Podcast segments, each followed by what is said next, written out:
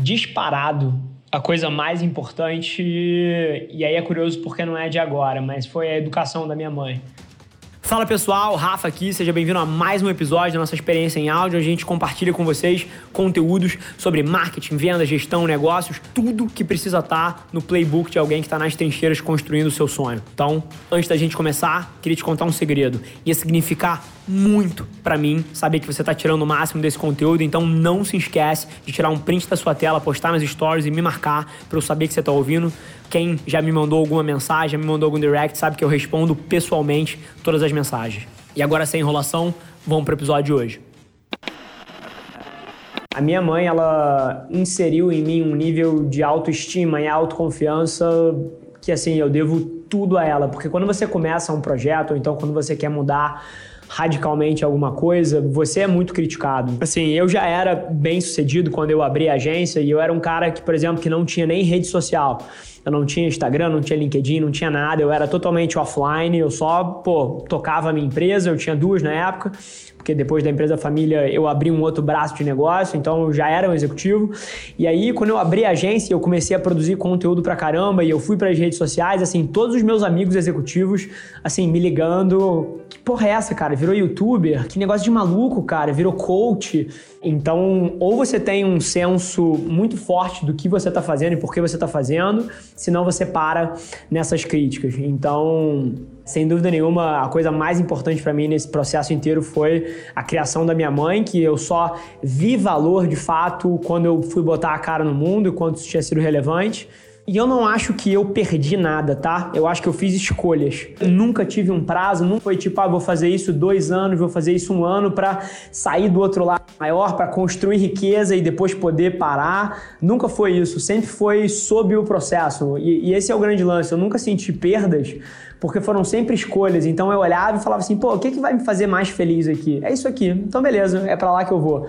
Então eu nunca senti que eu estava perdendo as coisas que eu estava abrindo mão porque eu me sentia no controle das escolhas. Historicamente, o contexto, na crise dos anos 2000 ali foi aonde os Estados Unidos achatou o investimento em press. É, foi um dos grandes shifts de mídia impressa. Foi ali que foi muito para a TV de uma forma desproporcional.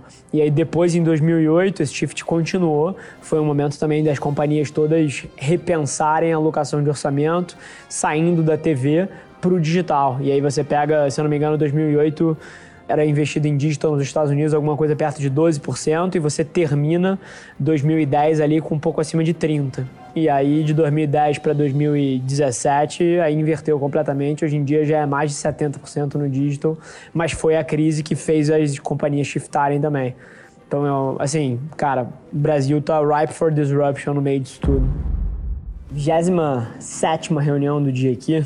E aí o João me fez uma pergunta, eu respondi para ele, ele pediu para pegar a câmera pra gente regravar aqui, que é, cara, um pouquinho de como é que eu shifto o modelo mental para sair de uma reunião atrás da outra, reunião de 15 minutos, 30 minutos, 10 minutos, e é uma atrás da outra, e os assuntos, porra, totalmente diferentes e que não são de forma nenhuma correlacionados. E acho que um pouquinho do que eu conseguiria trazer para vocês são duas coisas, tá? A primeira delas é que em nenhum momento eu tô tentando encher linguiça ou fingir que eu sei alguma coisa que eu não sei. Então, de forma muito clara, ou eu tô entrando num call porque eu sou especialista dessa merda e eu sei mais do que todo mundo que tá sentado ali dentro, ou eu tô no call numa posição de aprendiz, ouvindo o debate dos outros e eventualmente fazendo perguntas estruturadas, mas de um ponto de vista curioso, né? Aprendendo com as pessoas que estão ali comigo. Então, só tem esses dois objetivos. Não existe uma reunião onde eu entro e eu não tô ou numa posição de aprendiz ou numa posição de um especialista que está dominando o assunto. Agora, raramente, e aí a gente conecta com o segundo ponto, eu não sei nada sobre o assunto. Então é curioso porque cada vez que a Velar Mídia cresce mais, eu tenho pessoas que entendem mais do que eu sobre tudo que a gente faz. Então, por exemplo, eu não acredito que eu consigo criar uma campanha tão bem quanto um diretor de criação nosso. Eu não acredito que eu consigo pensar o fio condutor de estratégia tão bem quanto uma pessoa de planejamento nossa. Eu não, eu não acredito que eu consigo escrever tão bem quanto um redator e nem programar tão bem quanto um cientista de dados. Mas agora, eu sou perigoso o suficiente em todas essas áreas para entender exatamente o que está sendo falado. Então, muito do meu papel aqui joga nesses dois âmbitos e é por isso que eu consigo virar a chave tão rápido. Número um, porque eu não estou me preparando para nenhuma dessas reuniões, ou eu já sei e eu sou completamente dominante no assunto, ou eu não estou ali para emitir um ponto de vista, e sim para monitorar ou entender como alguma coisa está avançando. Mas de uma outra ótica, raramente eu não conheço nada. Muito raro eu sou sempre perigoso o suficiente, seja em modelo de lift de ciência de dados ou correlações e, e, e desvio padrões para identificar pico, assim, modelo de data science, mas eu conheço todos os assuntos, por mais que eu não seja um especialista.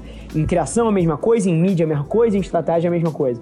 Então, assim, se eu tivesse que dar um framework para vocês é mais ou menos isso entenda onde o seu círculo de competência começa e acaba, o que, que você conhece e o que, que você não é o especialista e agregue essas pessoas, mas mesmo quando você não é o especialista, se você quer estar numa cadeira igual a minha, você precisa ser perigoso o suficiente em todos os assuntos para que você possa participar de forma ativa e não tenha que estar correndo atrás o tempo inteiro. E é por isso que eu shifto de uma reunião para outra reunião, para outra reunião, para outra reunião, sem precisar de tempo para me preparar para as conversas. Então acho que esse é um pouquinho do meu ponto de vista nesse assunto. A gente está movendo coisas muito maiores do que um recorde mundial, muito maiores do que uma campanha para um cliente. Isso é uma evidência das mudanças que a gente está trazendo para o mundo da publicidade, né? Seja com partnership, seja com a forma que a gente trata as pessoas, seja com pô, o digital no centro de tudo, pensando a engenharia reversa de cultura como ponto de partida para tudo que a gente faz enquanto a gente tivesse esse sentimento no coração de que o que a gente está fazendo aqui, não importa se é uma copy, se é um criativo, se é por uma campanha enorme ou se é um recorde mundial, enquanto a gente estiver sentindo que o que a gente está construindo de fato é relevante e pode deixar um legado enorme, não só para a nossa indústria no nosso país, mas no mundo, porque o que a gente está fazendo aqui é diferente, cara, a gente vai dominar isso aqui. É curioso o quanto na minha marca própria eu sempre me neguei a ter um CM, porque eu achava absolutamente fundamental, enquanto eu conseguia encontrar tempo para fazer isso, eu observar todos os data points que estavam tendo ali eu responder às pessoas, porque eu via a quantidade de valor que vinha daqueles relacionamentos, de insights que vinham dali. E é óbvio que a minha marca é um microcosmo. Porra, a Ambev não consegue ter o, presidente da Ambev lendo o community management para entender e pegar um pulso do que as pessoas estão achando e como é que elas estão se relacionando. Mas eu sempre vi um valor tremendo em eu fazer isso com a minha própria mão por conta dos insights e por conta de uma tese que é: eu acho que em 2020 comunicação e construção de marca é muito mais sobre profundidade do que sobre alcance. Saia dessa semana com uma coisa na cabeça. Num mundo onde conteúdo é tão abundante quanto tem por aí, onde toda marca quer fazer barulho, quer construir audiência e, pô, o aumento da exposição de todos os formatos tem sido tão drástico, você pode ter certeza absoluta que vai vencer profundidade e não alcance. Então, em tudo que você vai fazer no teu negócio, seja de campanhas publicitárias, seja uma estratégia de content always on ou always beta, ou seja, iniciativas assim do teu negócio em si, profundidade é a palavra que vai fazer você chegar mais longe. Eu adoro essa tese, eu respiro isso aqui dentro, eu tenho certeza que pode fazer diferença no teu business. Beijo. Esse foi mais um episódio da nossa experiência em áudio. E como eu já falei, eu adoraria saber que você está gostando do que a gente está compartilhando por aqui. Então não esquece, se você está tirando valor desse conteúdo, ia significar o mundo para mim, que você tirasse um print da sua tela, postasse no Stories me marcando e aproveita para ir na sua plataforma favorita também e deixar um rating de cinco estrelas e um comentário lá, ajudando a gente a construir essa comunidade tão vibrante que move o Brasil para frente através do empreendedorismo e que fala desse Brasil que dá certo. É um prazer ter vocês comigo e a gente se vê no próximo episódio do podcast.